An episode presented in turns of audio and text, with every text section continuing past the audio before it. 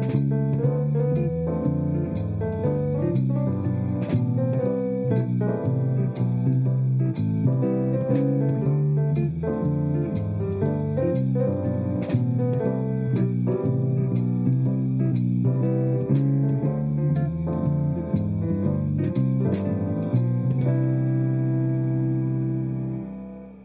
Buenas tardes, queridos escuchantes. Eh, aquí estamos una vez más en Diálogos de Mentes y, en el programa de hoy vamos a hablar de, la toma de decisiones. Hoy es nuestro primer programa después de los monográficos del, COVID-19 que hemos estado haciendo.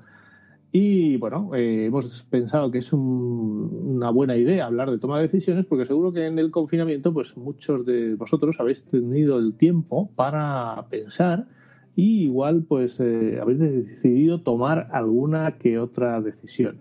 En el programa de hoy, para hablar de decisiones o de toma de decisiones, nos acompaña Hilda Gambara, que es profesora del área de metodología de las ciencias del comportamiento en la Facultad de Psicología de la Universidad Autónoma de Madrid. Hilda es especialista en toma de decisiones, ya que redactó su tesis doctoral sobre este tema y además ha seguido investigando a lo largo de todos estos años eh, en, el tema de la toma de decisiones y ha publicado bastantes cosas al respecto. Así que no nos devoramos más y, bueno, primero, buenas tardes, José Manuel. Buenas tardes, Juanjo. Y buenas tardes, querida invitada Hilda, experta en toma de decisiones. Buenas tardes a los dos. Hola. A ver si decidimos bien. A ver si yo creo que hemos decidido bien con el tema. Ahora a partir de aquí ya veremos, porque esto de las decisiones, mm, eh, lo primero es qué es una decisión, ¿no? Claro, claro. Eh, una decisión, vamos a ver, siempre estamos constantemente tomando decisiones, ¿no? Desde todos los días tomamos cientos de decisiones pequeñitas, ¿no? Pero a lo mejor estas no nos importan, no nos importan tanto. Eh, ¿Qué es una decisión? Una decisión es un problema que tenemos con al menos dos alternativas. Podemos tener un problema y tener claro qué alternativa elegir, entonces eso no es un problema de decisión. Un problema de decisión va a ser eh, un problema, como mínimo tenemos dos alternativas y además sobre esas alternativas tenemos un conflicto. Podemos tener un conflicto o porque no tenemos las preferencias claras sobre esas alternativas o porque eh, existe un gran componente de incertidumbre. No sabemos qué, vamos, qué va a pasar cuando tomamos, si tomamos una alternativa o la otra, ¿no? Entonces, eh, fundamentalmente una decisión es mínimo dos alternativas sobre las que tenemos un conflicto. Ese conflicto además nos va a generar habitualmente eh, una sensación de ansiedad y de estrés y no tenemos claro muchas veces qué va a pasar si tomamos alguna de esas alternativas. También se suele distinguir entre dos tipos de decisiones, las decisiones con incertidumbre y sin incertidumbre. En casi todas las decisiones hay incertidumbre, pero en, algunas pesa mucho más ese componente de no saber qué va a pasar o de probabilidad de las consecuencias de la alternativa que tomemos y en otras tenemos toda la información, pero tenemos un conflicto sobre, eh, los, sobre los objetivos que queremos perseguir. Queremos comprarnos una camisa estupenda, pero que salga barata. Mm, ahí tenemos un conflicto de objetivos, ¿no? Esto es una decisión pequeña. Cuando las decisiones son más importantes, ese conflicto es muy grande, ¿no? Que lo podemos estar viendo, por ejemplo, en esta situación de COVID, ¿no? Eh, ha habido un momento que eh, la decisión era clara con respecto al confinamiento porque lo que primaba era la salud pero ha habido un momento en todos los países donde ha empezado a pensarse en la desescalada, donde tenemos dos objetivos en conflicto, la salud por un lado y la economía por el otro. Entonces, eso sería un ejemplo de decisión eh, con conflictos enfrentados, donde además hay un gran componente de incertidumbre, de probabilidad de, cómo se puede cómo puede ir evolucionando la, la enfermedad, ¿no? Eso sería, bueno, una definición de lo que sería una decisión, ¿no? Y también, también entonces podríamos hablar de decisiones donde no se produce incertidumbre, o sea, donde tú sabes que si haces algo va a ser malo, vamos a decirlo así, y entonces el conflicto se genera en si lo hago o no lo hago. porque estoy completamente seguro que si lo hago voy a generar un daño. A mí solamente se me ocurre un ejemplo, y no es, no es un ejemplo tan trascendente como el que has puesto tú, Hilda, eh, y es si te enteras eh, que a un amigo o amiga tuya le están poniendo los cuernos. ¿Se, lo dices o no se lo dices? Eh, esta siempre me ha parecido una decisión terrible a mí. Yo estaría por no decirlo, porque ¿para qué vamos a hacer sufrir al amigo? Pero bueno, esto es una cuestión aparte. Pero sabemos que vamos a ocasionar un mal, ¿no? Sí, eh, eh, sin, sin, sin, hablar de un componente más, eh, digamos, emocional, un, claro ejemplo de, toma de decisiones sin incertidumbre sería, por ejemplo, la, compra de una casa, ¿no? De una vivienda. Aunque siempre puede haber un componente de incertidumbre, o de un coche, donde tienes toda la información, y son los diferentes modelos de coche, las diferentes alternativas, y tienes los diferentes aspectos en los que evaluar esos coches o esos apartamentos o esas casas, ¿no? Que puede ser, pues, yo qué sé, el motor, la estética, etcétera, etcétera. Entonces tú puedes conseguir la información de cada uno de esos aspectos, evaluarlo con respecto a las diferentes alternativas y tomar la decisión. Siempre hay un pequeño componente de incertidumbre, pero no es lo que prima en esas, no es el gran peso de, de ese tipo de problemas. Son decisiones sin incertidumbre, donde el, donde el conflicto el conflicto ahí eh, radica en, en, el, en el conflicto, en, el, en la interferencia de los objetivos, ¿no? Quiero un coche mm, muy seguro, muy seguro, pero barato económicamente. Eso mm, resulta un Volvo, ¿no? Por poner alguna marca que mm, representativa de seguridad, no suele ser muy económica, ¿no? Entonces sería un tipo de, de decisión donde, donde no hay casi donde no hay incertidumbre, ¿no? Pero sí que tenemos que evaluar los diferentes aspectos de información. Ahora el, tema sería, yo creo, mm, ¿por qué nos cuesta a veces tomar tanto las decisiones, ¿no? O sea, ¿por qué eh, algunas decisiones nos resultan tan fáciles y otras nos resultan tan tan difíciles, ¿no? Y bueno, Mm, generalmente a uno le resulta difícil tomar una decisión precisamente por ese componente de no saber qué va a pasar y porque las consecuencias de esa decisión muchas veces eh, son irreversibles, ¿no? Ese es uno de los elementos que hace que una decisión sea difícil, ¿no? Pero hay, hay más, más elementos, no sé. Claro, ahí supongo que la implicación personal es algo muy importante, ¿no? Eh, eh, por ejemplo, tú puedes, o todos podemos ser en un momento determinado muy ligeros a la hora de dar un consejo a alguien que tiene que tomar una decisión. Como no nos implica personalmente, pues entonces siempre podemos decir, no, hombre, cómprate este coche, no sé, en la elección que has puesto, o, o vete a vivir con esa persona, vais a hacer una pareja estupenda, o todo lo contrario. Eh, lo soltamos a la ligera, no estamos implicados, pero cuando somos nosotros los que tenemos que tomar la decisión, a lo mejor lo pensamos mucho. Y yo luego, más adelante, eh, sí que me gustaría preguntar si eh, cuando, por ejemplo, quiero tener el coche ese tan maravilloso y, que sea barato y resulta que no tengo dinero, si esa toma de decisiones, ese deseo, puede llevar o puede justificar, o no, no justificar, no puede explicar la conducta, por ejemplo, delictiva. Um, lo que hago es que robo la camisa de, la tienda. ¿no? Es una decisión que tomo. Y, entonces eh, hay, introduzco otro componente, que es el componente del riesgo. Hemos hablado antes de incertidumbre y ahí el riesgo juega un, papel muy, muy importante.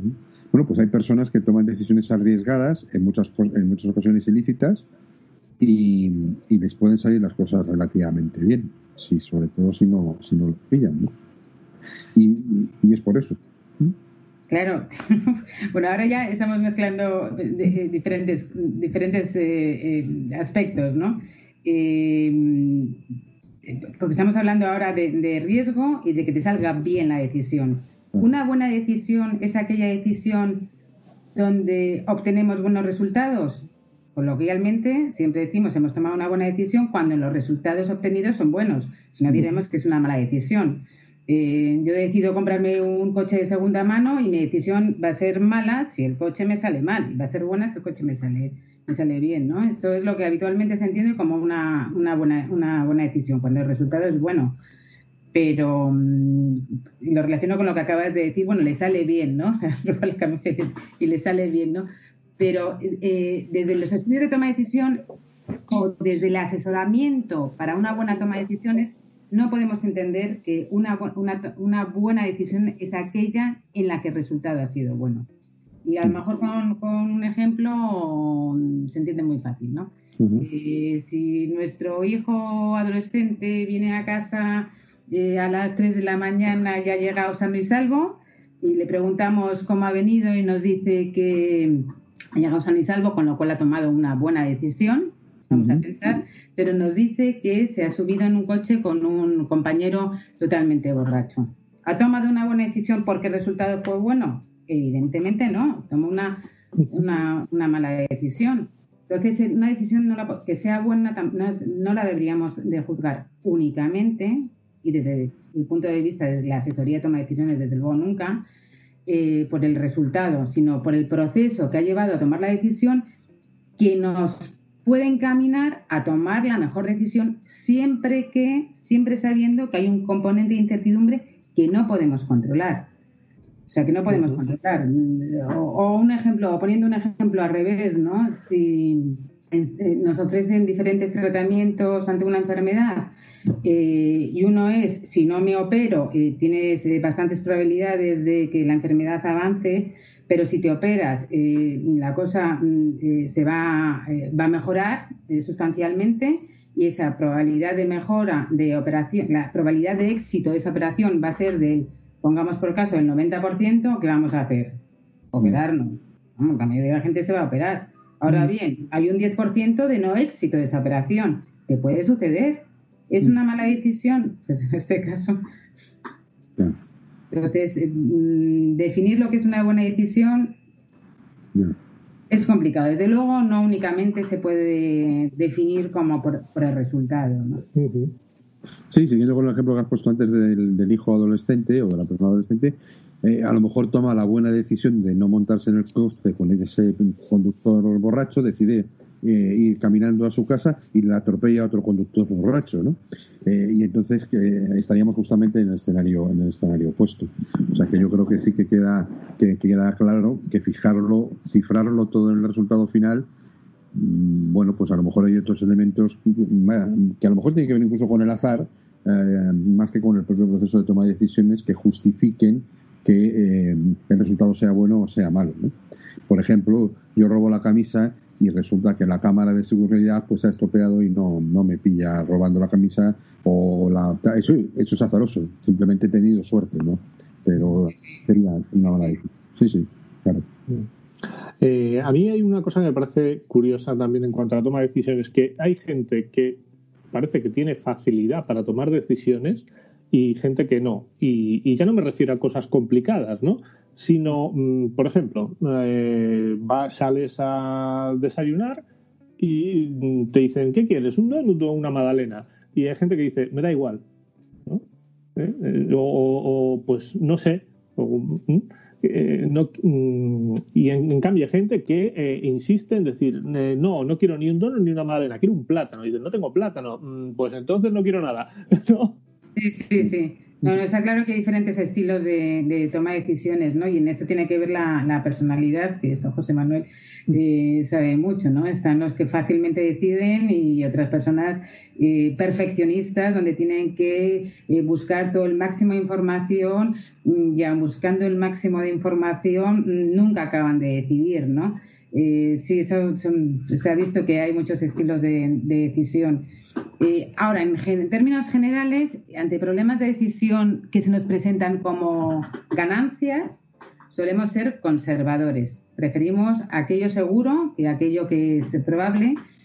Y ante pérdidas, por el contrario, preferimos lo probable, somos arriesgados, preferimos lo probable a, lo seguro, ¿no?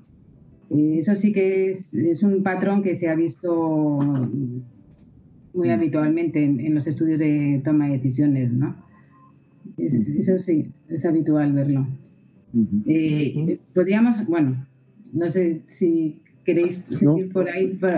No, yo ahí por comentar simplemente eh, para que, mm, a ver si lo, he, si lo he entendido bien, o sea, te refieres a que mm, cuando hay una ganancia nosotros preferimos eh, el pájaro en mano, digamos, o sea, yo prefiero 5 euros ahora que 10 euros al 50%. Pero si me dices que tengo que pagar una multa, por ejemplo, prefiero pagar una multa de, de prefiero no pagar la multa y jugármela a que puedas que no tenga que pagarla, ¿no? O sea, Exactamente. 10 euros al 50% de probabilidad que no 5 euros seguros, ¿no? Vale, vale, vale. Sí, sí. Sí, eso es Curioso. nosotros lo hemos probado eso hasta con estudiantes. ¿eh? En alguna ocasión, eh, el, el, primero de los escenarios, ¿eh? el, el, darles un dinero para, por participar en un experimento, cuando estas cosas se, se podían hacer, ahora cuando se investiga esto ya no se puede hacer. Bueno, y, y después plantearles una situación experimental diciendo, te lo, te lo juegas a doble o nada, y en efecto, ahí es donde entra la primera de las condiciones que, que, que ha marcado que ha marcado Hilda, eh, donde la inmensa mayoría de los estudiantes decían, dámelos, es que eran 36 euros en, en un vale para papelería de la, de, de la universidad, papelería librería de la universidad, dame el vale de 36, no me la juego. A, a, poder tener 72 por si acaso me quedo con cero. Y, en ese caso, claramente, no estaban perdiendo, bueno, sí, estaban, estaban perdiendo algo hipotético que nunca habían tenido. O como mayoritariamente, mayoritariamente hablando. Y luego, eh, bueno, hay una variable también que relacionado con lo del donus y el café, y la, la Madalena, que es la asertividad. Eh, hay gente que eh, simplemente por no tener que plantearse el hecho de tomar una decisión hace cosas o decide en hacer cosas que no le gustan. Eh, venga, tómate una magdalena. Sí. Y luego dice a la, a la, odio las magdalenas. ¿Y por qué te la tomas? Oh, ¿Para qué? Para la vida. ¿no? Entonces esa es otra manera de, de, de, de ser no, no, sé cómo llamarlo, ¿no? Ser menos. Um, generarse a uno mismo menos conflictos. ¿no? Si no te obligas a tomar decisiones y alguien toma la decisión por ti, hay, hay un tipo de personas que eso lo agradece mucho. Que eso sí, lo agradece. Bueno, bueno, y luego también en general, eh, cuando tenemos diferentes alternativas, hay una tendencia a, mantener el status quo, ¿no? O sea, mantener donde estamos, sin probar a lo mejor otro tipo de, de, opciones que tenemos que nos puede ir mejor. Pues eso también es algo que se ve mucho en toma de decisiones, ¿no? O sea, la mayoría de la gente prefiere pájaro en mano y lo que tengo que arriesgarme a una situación futura que a lo mejor no, no conozco, incluso cuando esa situación que tienes no es demasiado beneficiosa, ¿no? Pero por ese componente también de, de, incertidumbre de qué es lo que va a pasar, ¿no? Que en general, en términos generales, llevamos bastante mala incertidumbre, lo llevamos bastante mal, esa incertidumbre que está relacionada con eh, cómo percibimos también los riesgos, ¿no? O sea, que esa percepción de riesgo es muy subjetiva y está vinculada también con la experiencia que tiene cada uno. Volviéndola a relacionar con el tema que estamos viviendo del COVID, la, la percepción de riesgo, además de ser individual, psicológica, es también cultural, ¿no? Y, eh, cultural y, y, se ve incluso diferencias entre diferentes países en cuanto a la, a la percepción de, del riesgo, ¿no? Y no es lo mismo eh, si le preguntamos a las personas de nuestro alrededor cómo perciben el riesgo de, de, la enfermedad, lo mismo si alguien ha tenido una experiencia de un familiar cercano con enfermedad grave que si no la ha tenido. ¿no? Entonces, todos esos componentes también eh, entran dentro de la estimación de las probabilidades que muchas veces tenemos que introducir en, en la toma de decisiones. Bueno, eso y, y, y otro montón de cuestiones como la formación en numérica. O sea, cuanto mayor formación numérica, más ajustado va a ser eh, esa probabilidad subjetiva relación, vinculada a lo que sería la, la probabilidad objetiva. Uh -huh. En términos generales, las probabilidades las, las, las, las llevamos muy mal, las concebimos muy mal en términos generales. Y eso también influye cuando un médico te está presentando diferentes opciones con diferentes tratamientos con diferentes probabilidades de, de éxito, ¿no? depende cómo te presenten esa probabilidad, se puede entender mejor o peor. Ahora se están haciendo muchos estudios donde eh, en vez de presentar esa información en términos probabilísticos numéricos, se presentan con pictogramas, con iconos, con dibujos que pueden facilitar la interpretación de, esas eh, probabilidades. Eh, cómo se nos presenta la información influye mucho también en cómo tomamos las decisiones. Hay investigaciones muy clásicas, ¿no? De Kahneman y Tversky, y que se han repetido en muchísimas ocasiones en diferentes formatos y siempre se ha llevado al mismo resultado. Según te presenta la información eh, en términos positivos o en términos negativos, vas a elegir eh, unas opciones o vas a elegir otras. Mm, yo creo, yo tengo la tarea, bueno, puedo buscar que la tengo por aquí. La podemos leer esa tarea a ver qué es lo que lo que se lo que se elegiría, porque además esa tarea está, se planteó en un contexto de pandemia, que a mí me parecía, me parece curioso porque, porque cuando yo empecé a leer la tarea como que no entendía muy bien que se presentara algo tan, tan irreal, ¿no? para que realizaran los, los, participantes y ahora resulta que no, no, no, se ve tan irreal. No sé si la tengo, veo si la tengo por aquí y si queréis la, la podemos... Sí. La podemos... Un buen ejemplo de lo primero que, que has dicho mientras buscas la tarea podría ser el, el, entorno laboral, ¿no?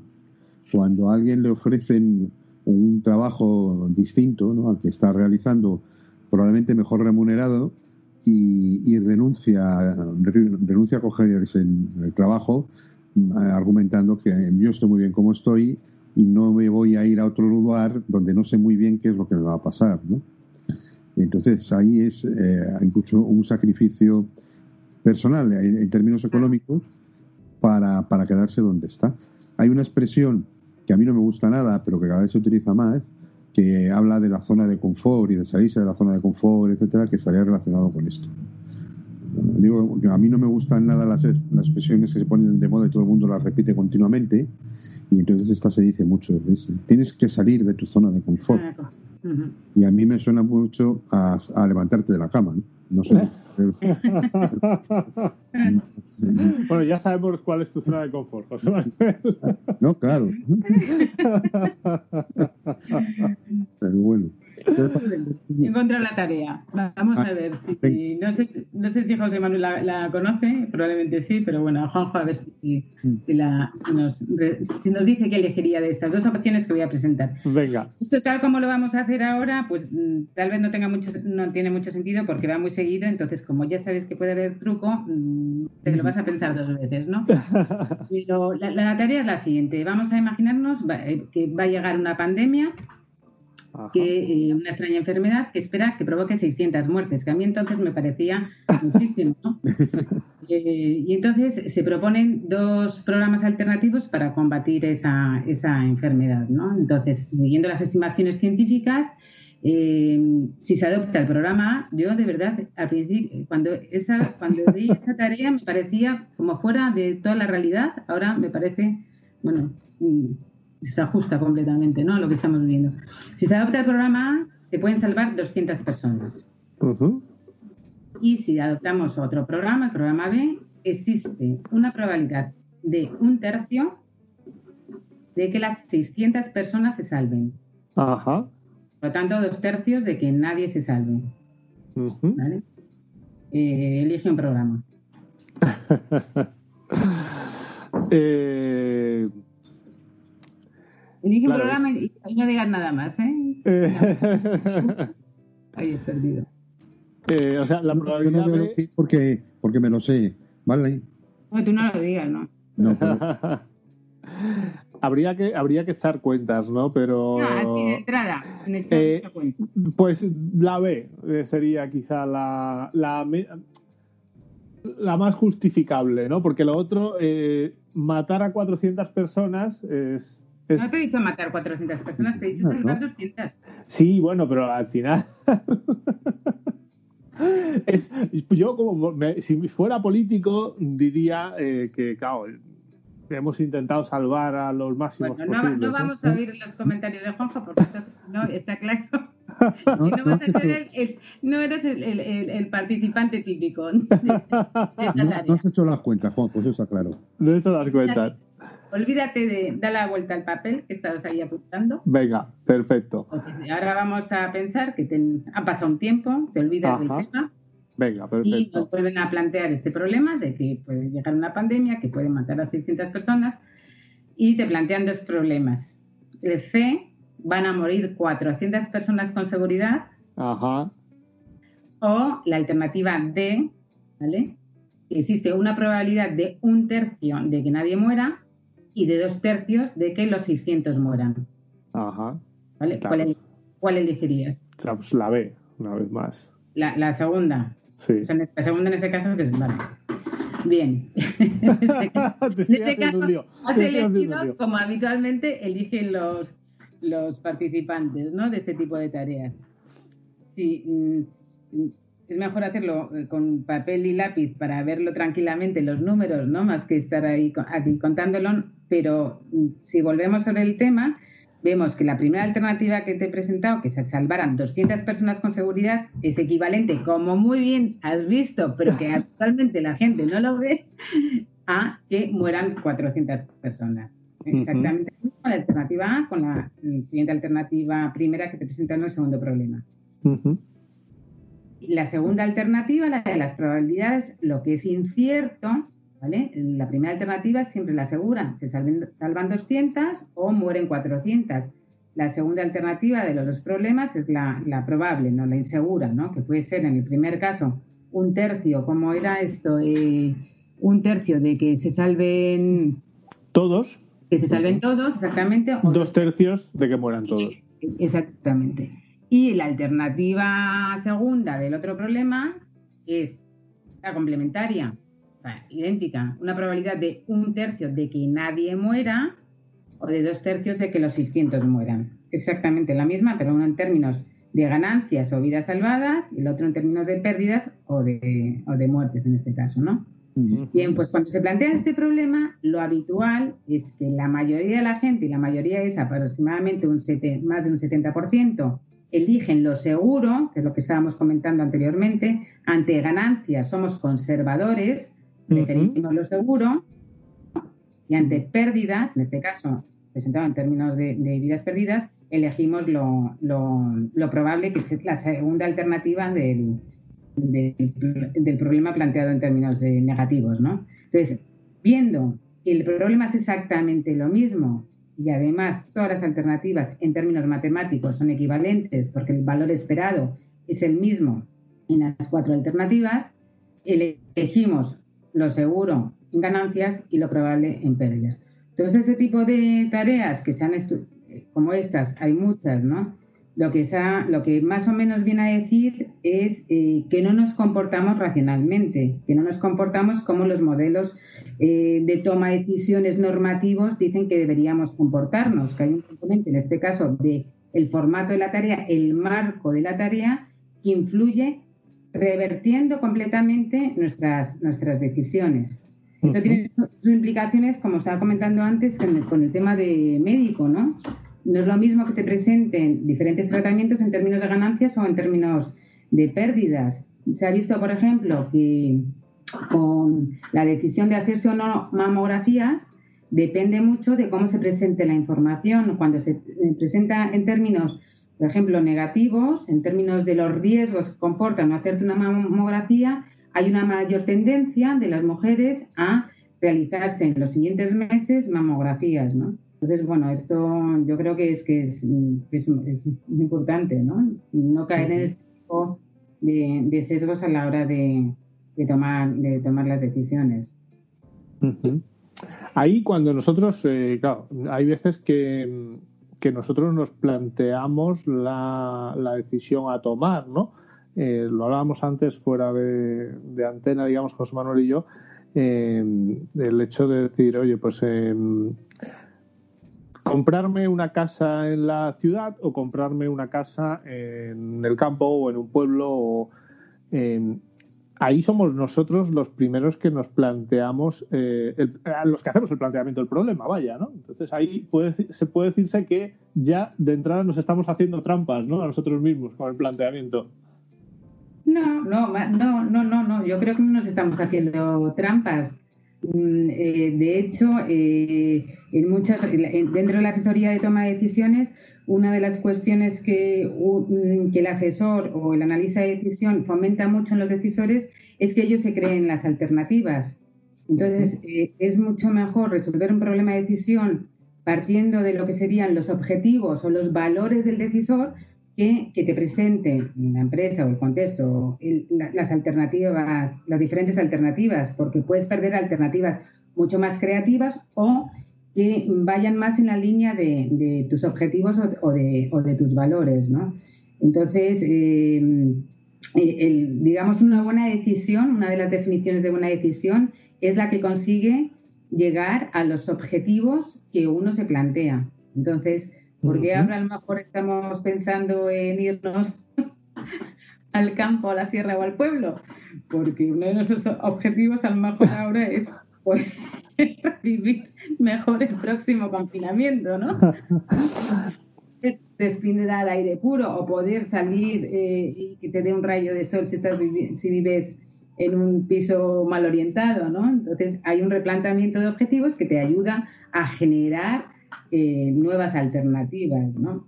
Eso, eh, me, voy desviando mucho de, las cuestiones, pero tiene que ver también con lo que se llama ahora la toma de decisiones compartidas en el ámbito sanitario.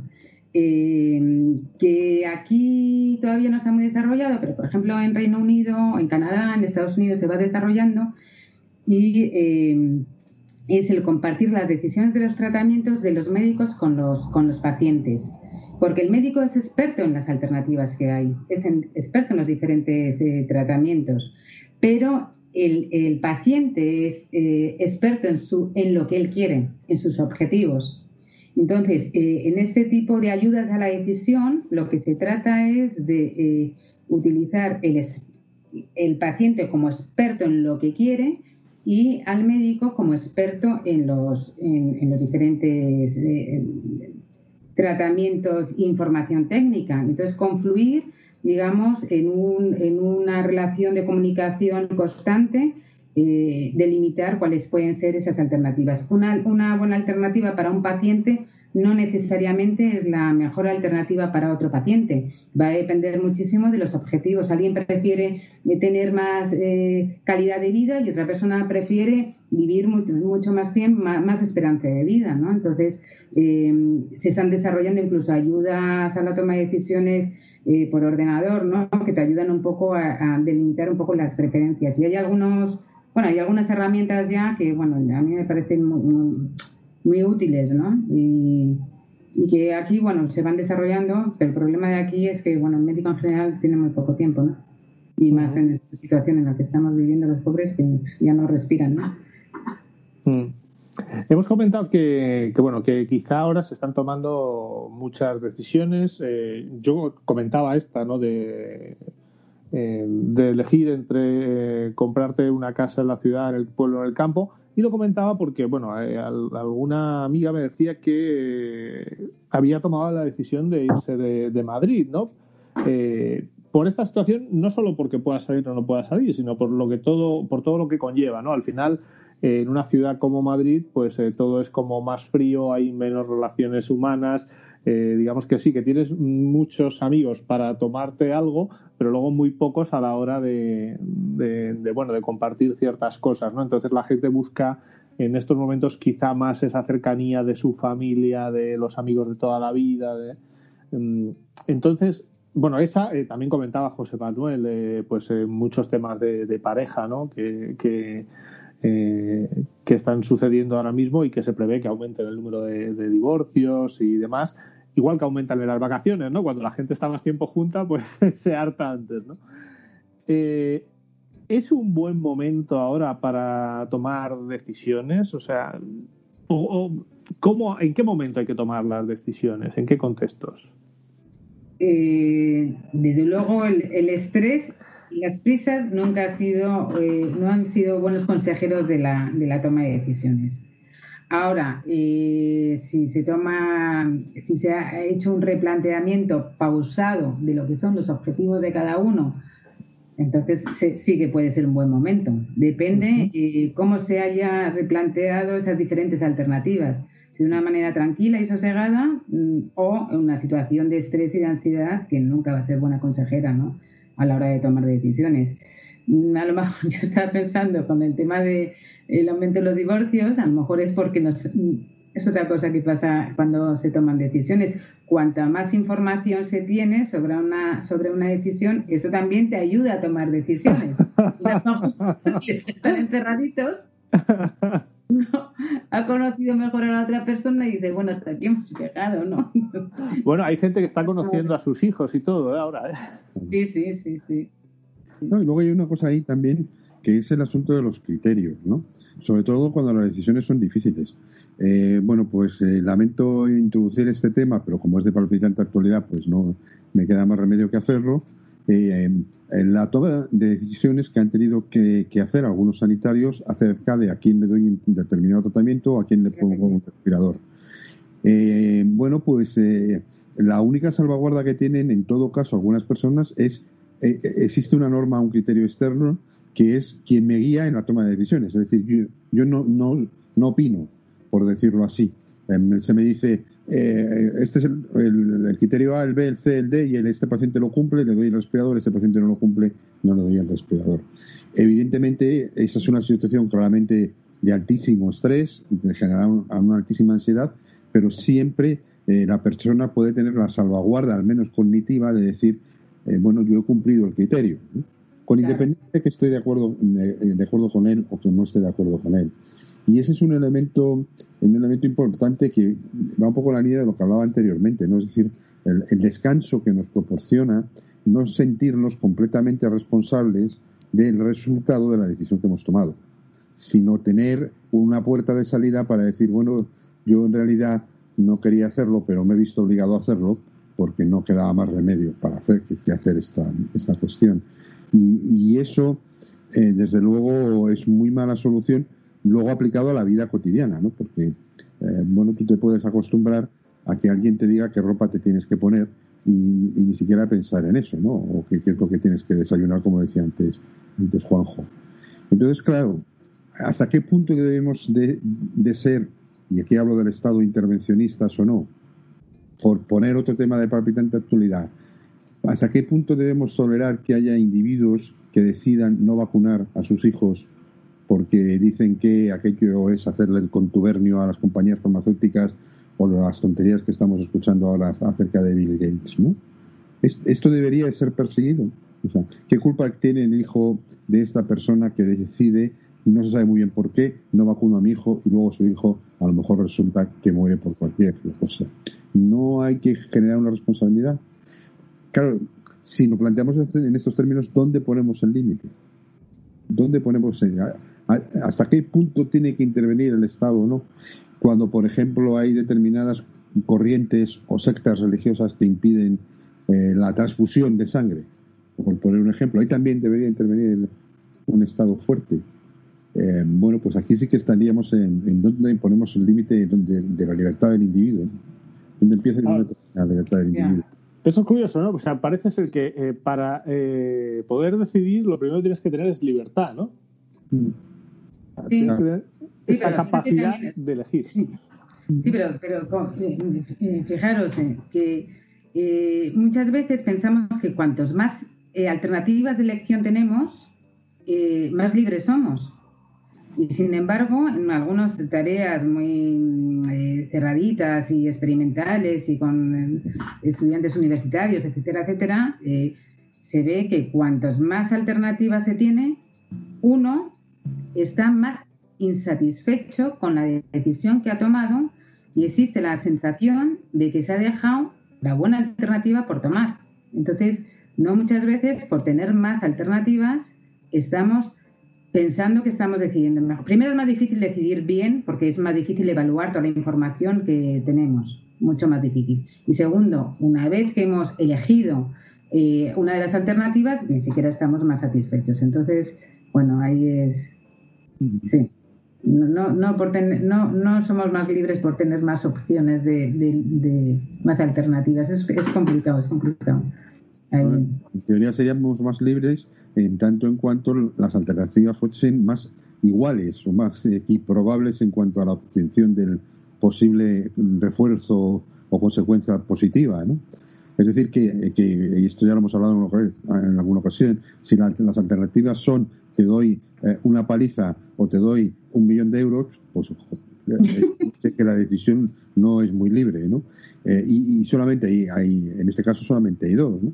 Pero bueno, podemos poner una de te doy una paliza eh, torturándote, eh, lastrándote por los pies o quemándote o tal, tal, tal. Y una última es te doy dinero, ¿no?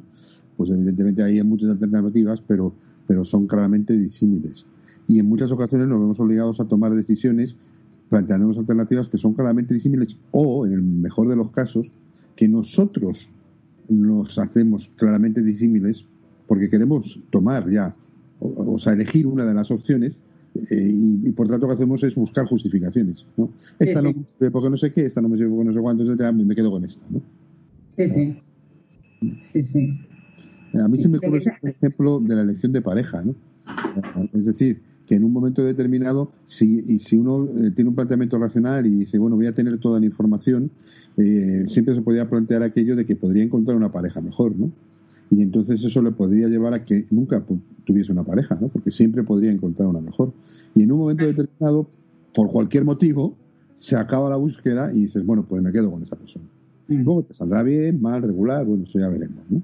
Pero en, ese momento ya ya decides que, que, es el momento. Que es el momento. es el momento que no puedes seguir. Claro. Yo lo que estabas comentando antes con el tema de los sanitarios y los respiradores, mm. eh, que, a mí me parece terrible, ¿no? Em, porque es que yo creo que no, no, que no han tenido opción de decidir, simplemente han tenido que hacer lo que les han dicho que tenían que hacer, ¿no? Eh, en, todas las decisiones que se toman en esas situaciones de emergencia, em, casi no, no, se puede, no se piensa sobre ellas, ¿no? Son, son eh, totalmente intuitivas, eh, casi eh, no hay un procesamiento de la información donde estás evaluando las ventajas y desventajas de cada una de las cuestiones, pero sí a posteriori o antes sí que hay que analizar todo ese proceso precisamente para hacer ese tipo de protocolos, de protocolos que te lleven no solo a la mejor decisión, sino lo que tú dices, ¿no? O sea, ese arrepentimiento postdecisional que puedes tener o esa culpa que puedes tener, en fin, eh, minimizarla, ¿no? Porque no, no te puedes hacer responsable de una decisión así tan terrible, ¿no? Ya, ya esto me, me, recuerda a la, a la decisión esta terrible de la película La decisión de Sofía, que es una de las decisiones que siempre se cuentan como de las más terribles, ¿no? No sé si recordáis la película, que en un momento es una, una, mujer polaca que va camino de, entrar en el tren para el campo de concentración de Auschwitz y uno de los eh, policías de la SS le, para y le, da la posibilidad de salvarse eh, con uno de los hijos, ¿no? O sea, salvar a uno de los hijos y que elija ella cuál de los hijos en fin, es una decisión como terrible, ¿no? Terrible. O sea, tuvo que decidir mm, y con la culpa toda la vida, ¿no? Entonces, no te queda otra. Sí, eso quizá también eh, me ha recordado a, el concepto de la banalidad del mal, ¿no? Que decía Ana Arendt, cuando en los juicios de Nuremberg, pues eh, la gente simplemente, los oficiales nazis simplemente decían que ellos hacían lo que les mandaban, ¿no? que no era decisión suya, ¿no? Que es una forma de protegerse también, ¿no? Yo cumplo órdenes, eh, no tomo decisiones, no tengo, porque al final, eh, fijaos, eh, cuando decides eres responsable, ¿no? Asumes responsabilidades, mientras que no decides, ¿no? Pues es, no te equivocas, ¿no? Mira, un ejemplo mucho menos trascendente que el que estás comentando es eh, lo que se ha visto con el tema de la decisión de donar órganos en diferentes países. Eh, se, ha hecho un estudio donde se ve eh, hay algunos países que tienen un porcentaje de intención de donación de órganos de sus ciudadanos muy alto y otros muy bajo. No, no voy a decir datos que no corresponden a lo mejor con la realidad, tendría que buscarlo, de los países concretos, pero a lo mejor un país escandinavo tiene un porcentaje de intención de donación muy alto y otro país escandinavo con una cultura similar, etcétera, muy bajo, ¿no? y a lo mejor Austria y Alemania, una diferencia, uno muy alto y otro muy bajo. No sé exactamente cuál es alto y cuál es bajo en este momento, pero una gran diferencia, ¿no? Y entonces lo que se vio es que la manera de decidir si uno era donante o no era marcan esta casilla, por así decirlo, si quiere ser donante de órgano, o marcan esta casilla si no quiere ser donante de órgano. Al final la decisión era la misma de todos los ciudadanos, que era no marcar, o sea, la inacción, el no hacer, pero las consecuencias de la decisión son completamente distintas en un caso o en otro, ¿no? Sí, por eso además quitaron, eh, prohibieron la, la, opción esta de por defecto en los documentos de cesión de los datos y demás. Sí, ¿no? sí, sí. Sí, esto, bueno, esto se utiliza mucho esto en, eh, pues al final en temas de consumo y demás, ¿no? O sea, las marcas lo, lo conocen muy bien, estas estas cosas. Claro, y también conocen muy bien lo del tema del número de alternativas que uno tiene que elegir. Una que siempre eh, eh, sirve de ancla para las demás, ¿no? Entonces, si nos van a elegir entre un vino barato, un vino medio y uno muy caro, vas al. El, caro te sirve de ancla del vino de entre medias, que es el que vas a acabar comprando, ¿no? Sí, sí, sí. El número de alternativas también es, algún elemento, es un elemento que influye mucho en también en la toma de decisiones con lo que estábamos diciendo también antes, que no por tener más alternativas estás decidiendo, estás decidiendo mejor. Hay un también un experimento así muy, muy clásico donde se presenta eh, a ver, donde se presenta una alternativa que es suscribirse, por ejemplo, vamos a poner, para adaptarlo al contexto español, suscribirse a un periódico eh, por 100 euros eh, por 100 euros eh, al año. al año de escribirse un periódico? Sí, puede ser, puede ser. Sí, sí, sí. Puede ser. De 100, eh, si te lo mandan eh, por, por prensa, ¿no? Digamos, 50 euros te lo mandan online. Y esto. Y, y 100 euros si te lo mandan en prensa y online. ¿Cuál de las tres alternativas elegirías? Entonces hay que pensar cuál, cuál de ellas elegiríamos. La de 100 en prensa, 100 en online y en prensa o 50 online. La mayoría de la gente tiende a elegir pues 100 en prensa y online, porque me dan sí. cosas por lo mismo. Ahora, si quitamos una de las alternativas, que es, eh, ¿cómo es? Esto, si quitamos la de prensa y online, quitamos la de prensa y online y ponemos solo en prensa y en online, en prensa 100 euros y online 50, elegimos la de 50. Claro, la de online. Entonces, no más, tener más alternativas nos lleva a. No sé si nos lleva a elegir mejor o peor, pero desde luego hace que cambiemos muchas veces la decisión. Y eso es lo que todos los estudios de toma de decisiones ven en este contexto, que no somos tan racionales, que tanto lo que uno pone de cómo recupera la información, eh, como el contexto en el que se mueve y cómo percibe las, incertidumbres y las probabilidades, está influyendo, influyendo constantemente en las decisiones que, vamos tomando. ¿no? y además en ese ejemplo que has puesto eh, está también el, el, influjo del, de la tener más cosas, el acaparamiento, ¿no? Es decir, yo elegiría prensa y online, aunque no, no voy a utilizar el online en la vida, pero bueno, como vale lo mismo, pues entonces voy y lo, y lo cojo. Eso es algo que, que opera muchísimo, ¿no? Es decir, no me sirve, pero bueno, pero da igual, ¿no? Claro, y lo hemos visto ahora en los primeros, en los, primeros, en los primeros días del confinamiento, como ibas al supermercado y estaba arrasado. Sí. Con esa sensación de, ¿no? La intención de acaparar y acaparar. Sí, sí, además, es eh, curioso, ¿no? En, en, las primeras semanas se acababa el, el papel higiénico, no sé muy bien por qué, y porque, hombre, que se acabe el aceite de oliva o ese tipo de cosas, o las latas, ¿no? Que dicen, bueno, esto es una cosa que eh, si viene el fin del mundo, pues yo podré aguantar más tiempo, igual sobrevivo al apocalipsis, ¿no? Pero dicen, hombre, el papel higiénico, a ver, hay, eh, a malas hay otras formas, ¿no? En, en otras culturas, pues eh, lo hacen de otra manera, ¿no?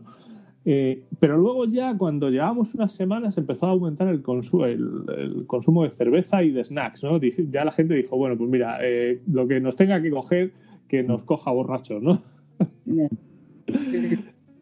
fue, cambiando ahí, fue cambiando, fueron cambiando ahí nuestras preferencias, el peso que dábamos a nuestras preferencias. Eso es, ¿no? No, tiene sentido vivir mucho, ¿no? Lo, poco que viva, que lo viva bien, ¿no? Un componente, de, un componente de miedo absolutamente insolidario que se apropió de mucha gente. Es decir, se va a acabar, por tanto, lo que hago es que acaparo, ¿no? Aquellos, que compraban 100 litros de, leche, por poner un ejemplo, ¿no? Eh, bueno, todos compramos 100, litros de leche, entonces es cuando se va a acabar, es verdad, eh, tienes, tienes razón. Pero si hacemos un consumo racional, razonable, pues no, no, no, no se acabaría nada. Y este ha habido un problema, bueno, en cualquier situación bélica, eh, prebélica, es un, es un mecanismo que ha operado, ¿no? Es el miedo a, a tal. Y luego, si se estropean y lo tengo que tirar, pues, pues, pues lo tiro. Eh, es no, no pensar nunca en los demás, que esta es una de, las grandes características que tiene el ser humano, y, sobre todo en estos, en estos últimos tiempos. Nos cuesta mucho ponernos en la piel de los demás y, lo que pretendemos es salvar nuestro, nuestro huerto, fundamentalmente. vamos a, pensar que hay mucha gente que sí que piensa en los demás y que tiene empatía, ¿no? Sí, vamos a pensar que hay alguna. alguna que hay. Que a ver las ailas. Que a ver las ailas. A mí me, hay decisiones que como esta quizás son, son fáciles más allá de que quieras tener empatía o conciencia social, ¿no? Dices, me lo puedo permitir, lo compro, lo tengo y, y, ya me quedo tranquilo. Esa decisión es bastante fácil desde el punto de vista egoísta. Pero fíjate, la que tú comentabas de esta película, es la que yo entiendo como situación, eh, o sea, como decisión difícil. Decisión difícil, entonces, debe ser una que o bien eh, no hay ninguna opción buena, ¿no? O, es difícil eh, valorar cuál es menos mala de las dos, como es este caso, ¿no? El tema de tener que elegir entre los dos hijos. O bien cuando también las dos opciones son buenas, y no sabes muy bien, de, dices, que me como un donut o un muffin, ¿no? Eh, por poner cosas así apetecibles, ¿no? Pues eh, las dos eh, son buenas, no lo sé, no lo sé. Las dos tienen chocolate, las dos parecen... Lo, que, ocurre es que esa, esa, esa decisión depende cómo, cómo mm, te hagas el marco de, de cómo veas esa decisión, ¿no? Si lo ves, voy a ganar en las dos, esto es ganar o ganar, voy a, coger, voy a tomarme el primero que me presente y ya está. Claro. Sí, ahí sí, ¿no? Ahí eh, al final dices, bueno, es un mal menor porque siempre estoy ganando, siempre voy ganando desde el punto de vista, voy a disfrutarlo porque las dos cosas me gustan, ¿no? Y las dos cosas, o sea, no una me gusta y es muy sana y la otra me gusta y, no lo es, ¿no? Porque ahí ya tendrías otro componente, ¿no? Eh, y luego yo creo que hay otras que sí que son muy difíciles cuando entre dos opciones que no tienen nada en común, ¿no? Eh, o sea, cuando, pues, Mm, a ver, eh, no sé, eh, cuando estás dudando a lo mejor entre elegir entre una carrera u otra, ¿no? Eh, ahora que también va a ser tiempo de, elegir carreras, ¿no? pobrecillos, haciendo el lavado con mascarilla que van a hacer. Entonces, claro, ahí, ¿cómo, ¿cómo, tú sabes si es mejor estudiar filosofía o estudiar ingeniería, no? Claro, están perdidos. ¿Y por qué están tan perdidos? Porque no es porque no tengan información, porque a lo mejor se meten en los planes de estudio de, cada uno de los grados y tienen información. Mm, yo creo que lo que les resulta muy difícil, o ya nosotros en su día, pero sobre todo ahora que tienen más opciones tal vez, ¿no? Y tienen más recursos para, para, para obtener información, es que no, no, no visualizan, no tienen claro cuáles son los objetivos que quieren conseguir al hacer la carrera, ¿no? Al hacer el grado. Entonces, si eso lo tuvieran más claro, si alguien les ayudara a clarificar esos objetivos, esa es la parte que yo creo que falta en, los chavales para asesorarles, ¿no? Para orientarles en qué carrera tomar, pues les ayudaría, les ayudaría bastante, ¿no? Hay, hay chavales que lo tienen muy claro. Yo lo que quiero, mi objetivo es em, ganar dinero. Entonces ya saben a qué tipo de carreras, a qué tipo de grados se tienen que matricular, ¿no? Pero hay otros que no, y la mayoría, hay muchos que no, que lo que quieren es eh, contribuir a que el mundo sea mejor, eh, que no haya tanto no haya tanta contaminación, eh, que las cosas cambien. Esos son los objetivos que cuando tú les preguntas te pueden estar diciendo, ¿no? Y no saben eso cómo luego plasmarlo en algún tipo de, en algún tipo de grado. Hay mucha gente que sí que tiene empatía, José Manuel, y yo creo que piensan los demás. Y yo creo que, los, que, que, eh, la gente joven es un ejemplo de que de verdad eh, lo piensan, ¿no? Luego, no sé si por el camino están cambiando, ¿no? Los, luego se malearán muchos, pero bueno. Luego no sé si los vamos a ir estropeando, pero. bueno, ahí, ahí hay mucho, mucho que decir. También yo eh, eh, lamento unirme al bando de José Manuel, ¿no? De los descreídos de, de esta sociedad. Es broma, ¿eh? Pero eh, una de las cosas que más se oye últimamente es que los jóvenes están muy poco comprometidos y son muy poco solidarios con el tema del uso de mascarillas. Ya. Por ejemplo, ¿no? Entonces, eh, claro, supongo que eh, ahí eh, choca con sus objetivos, porque yo lo entiendo, ¿eh? O sea, te quiero decir, no, no, es una, no es una crítica, ¿no? Creo que habría que trabajar a lo mejor la forma en la que transmitirles a, ellos eso, ¿no? Para que la forma en plantearles esa decisión de llevarla o no llevarla. Porque, claro, para ellos su prioridad es relacionarse, ¿no? Ahora mismo, ¿no? necesitan esa, esa relación, ¿no? Y sobre todo, Juanjo, se sienten invulnerables. Claro, hmm. lo que iba a, es lo que iba a comentar yo. Que no, eso no les afecta a ellos. Eh, Se reúnen con entre ellos, que son todos invulnerables, y luego sí se reúnen con sus padres y tal, pero bueno, son convivientes, se han pasado confinamiento juntos, y entonces ya no hay problema con lo de la mascarilla. Y eso, eso siempre, siempre les ocurre. Fíjate, al hilo de lo que está, de lo que estábamos diciendo con lo de la, la información, yo creo que el problema es precisamente ese, que hay un exceso de información a la hora de tomar las decisiones. Y lo, lo que no hay son filtros. Entonces, claro, eh, es una información que tiene toda más o menos el mismo grado de validez para ellos. Y es evidente que no toda la información tiene el mismo grado de validez, pero no hay nada que se los nada ni hay nadie que les diga no esta, esta, esta información es mucho más válida que esta otra. Este es el gran peligro de Internet, claro que cabe todo. Y cabe la información muy valiosa y caben los bulos. Y en, un mismo nivel, más o menos, de credibilidad por parte de una persona, eh, si no hay nadie que regule eso de alguna forma. Y bueno, eso significa un problema. Mira, eh, perdona, Juanjo, relacionado Con, con, el tema de, de la invulnerabilidad de, de, los bueno, de los chicos, ¿no? Con el tema de las mascarillas suele pasar en casi todas las conductas de riesgo, ¿no? Que, que realizan. Se sienten invulnerables, pero no porque no perciban el riesgo, que sí lo perciben, en los estudios que se han realizado con ellos sobre percepción de riesgo, lo ven, lo que pasa, que ponderan más, dan mucha más importancia al corto plazo, al estar con los chavales hoy, que a las consecuencias de, sus elecciones, ¿no? Por eso beben, por eso fuman y por eso no se ponen mascarillas, ¿no? A lo mejor ahí habría que incidirles más en, que la mascarilla no es por ellos, sino es por los demás, ¿no? Lo que pasa que también los demás son su conjunto, ¿no? Los demás también es cuando llegas a casa y tienes a tus padres, ¿no? O te vas a la compra y compras el, el pan, ¿no? Eso es lo que algunos han llamado de forma jocosa el síndrome del amino, ¿no? El amino me va a pasar, eh, que se puso bastante de moda cuando la proliferación en la década de los 80 del, del VIH, el SIDA, etcétera, y el uso de preservativos, donde había muchos, muchas personas y sobre todo muchos jóvenes y mucha otra tipo de población que decía no, da igual, a mí esto no me va, eso le pasa a otros, a mí no me va a pasar, ¿no? Y entonces pues se terminaban infectados o con cualquier tipo de, enfermedad de transmisión sexual precisamente con esa confianza de que no se iba a pasar y al final pues a, muchos evidentemente les pasaba. Yo le comentaba antes a José Manuel también por la antena, viendo un poco pues eh, eh, esto suena muy eh, muy muy grandilocuente, te iba a ir documentándome para el programa, ¿no? Y leyendo un poquito sobre el tema de toma de decisiones, ¿no? Eh, bueno, he visto una charla de estas de TED, de, una filósofa, se llama Ruth Chang, y ella decía que lo más importante para tomar decisiones es tener claro el tipo de persona en que quieres ser y a partir de ahí todo es mucho más fácil, ¿no?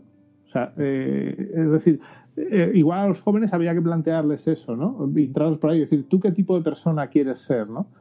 ¿Quieres ser una persona que pues, es solidaria? ¿Quieres ser una persona comprometida? Porque muchos de ellos lo son y quieren ser así, ¿no? Pues una persona así se comporta de esta manera, ¿no? Es fácil tomar la decisión. Claro, claro, ese, ese, lo que acabas de comentar, eh, claro, está totalmente vinculado a, a, los objetivos de una decisión. Si tú tienes claro cuáles son los objetivos de, de la decisión, eh, es más fácil tomar la decisión, por muy difícil que sea la decisión. En los análisis de decisión, que luego acaban eh, integrando un montón de, de probabilidades y números, lo primero que se hace es estructurar el problema, clarificarlo en función de los objetivos que quiere pues el equipo de decisión o el decisor. Muchas veces no se llega a la segunda parte mucho más estructurada, ¿no? Mucho más, digamos, matemática, ¿no? Y se queda nada más en lo que es la, contextualización del problema y la definición del problema. Y lo primero es saber cuáles son los, objetivos. Ya solo con eso, si se define bien, ya la decisión a veces se toma fácilmente, ¿no? Una decisión complicada. El problema es definir a veces los objetivos de, esa decisión, pero si uno y, los objetivos tienen que ver con los valores de cada uno también, ¿no? Eh, si yo tengo claro que no quiero comprar eh, mm, ropa eh, donde que esté fabricada con, con, niños o con gente explotada, yo sé ya en qué tiendas no tengo que comprar, ¿no? O qué marcas no tengo que comprar, ¿no? Entonces, no me va a resultar difícil tomar la decisión de no entrar en determinadas tiendas. Mm, cuando hacéis esta, esta asesoría que dices de, toma de decisiones, eh, por lo que veo parece que hay unas fases, ¿no? O sea, tú dices, hay una primera fase y, entiendo que se hace tanto para empresas, ¿no? Para decisiones empresariales como supongo que para decisiones eh, personales, ¿no? Sí. Eh, y parece ser que la primera fase es esa, ese planteamiento del problema, ¿no? Sí, sí, Sí, la primera fase, la más importante, es la definición del problema, donde uno tiene que establecer un poco cuáles son los, objetivos de, esa decisión, donde se contextualiza también cuáles pueden ser las limitaciones de esa decisión, las personas implicadas en esa decisión, terceras personas que pueden venir implicadas, eh, los responsables finales de esa decisión, eh, bueno, y algún, y algún elemento más. A partir de ahí se van generando, eh, a partir de esos objetivos, se, generan las alternativas. O sea, no se parte primero las alternativas y luego eh, se busca la información. Primero de los objetivos, de ahí se generan las diferentes alternativas, que luego hay un montón de procedimientos que pueden facilitar esa generación de alternativas. A partir de esas alternativas se definen también lo que serían los aspectos importantes para evaluar esas alternativas que están vinculadas completamente con los objetivos. Mm, entonces se, generan las diferentes, los diferentes aspectos a los que evaluar las alternativas y se, y se, y se intenta licitar la importancia que se tiene en cada uno de esos atributos o aspectos sobre los que se va a evaluar la alternativa. Para, para verlo así muy fácilmente, mm, es más importante la calidad de vida o la esperanza de vida, ¿no? Para una persona. Entonces se da, eh, se genera un peso se licita un peso con diferentes, bueno, pues eh, hay procedimientos más fáciles o más complicados según el número de, mm, atributos que se tengan y luego se va evaluando cada una de las alternativas sobre cada uno de los atributos. Ahí al final acabas teniendo números. Esos mm. números lo que haces es calcular un, un valor esperado. Entonces, aquella alternativa que combinando toda la información tiene más peso es aquella alternativa que vas a elegir.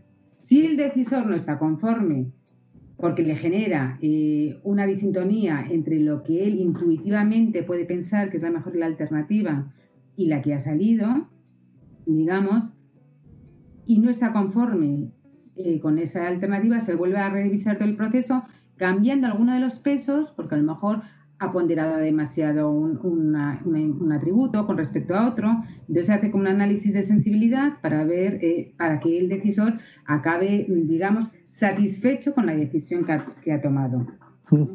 hay, todo el proceso. Hay un ejemplo ahí muy bonito de, planteamiento perfecto de, problema en una película. Hemos hablado hoy por de cine, bueno, y ha mencionado la decisión de Sofía, pero esta película es la de Apolo 13, ¿no? Era 13. Houston tenemos un problema, justamente, ¿no? Eh, entonces, eh, hay un momento determinado en el cual tienen que unir dos piezas que se han desconectado, no sé si recordáis la película, y en, donde están ahí en el espacio, pues tienen una serie de elementos. Y entonces, en, Houston, lo que hacen es que reproducen los elementos que están en la nave y entonces les dicen a todos los asesores, este es el problema y estos son los elementos. no hay más información, no, no, no podemos hacer nada más, vamos a darle una solución. Entonces, claro, el problema que tenemos en la vida cotidiana es que normalmente los elementos no están todos acotados. Es decir, las variables que están influyendo eh, son eh, muchas, muchísimas. Podríamos decir incluso que indeterminadas y en algunos casos hasta infinitas. Ojalá tuviésemos siempre todos los elementos y todas las variables. Mira, son 10 variables. ¿eh? Claro. Entonces tomaríamos probablemente la decisión perfecta. Pero lo hablamos al principio, la ambigüedad, la incertidumbre, eh, la generación de muchas alternativas hace que no podamos plantear los problemas bien. La presión de tiempo. Claro. Y lo maravilloso de todo esto es que haciendo planteamientos incorrectos desde un punto de vista racional lógico de los problemas, eh, sesgando, como también hemos hablado, esos mismos problemas o cómo los estamos interpretando, pues por lo general los seres humanos tomamos buenas, buenas decisiones. Hay otro parámetro importante que, que, ha mencionado antes Hilda, que es el tema cuando hay más personas implicadas. ¿no?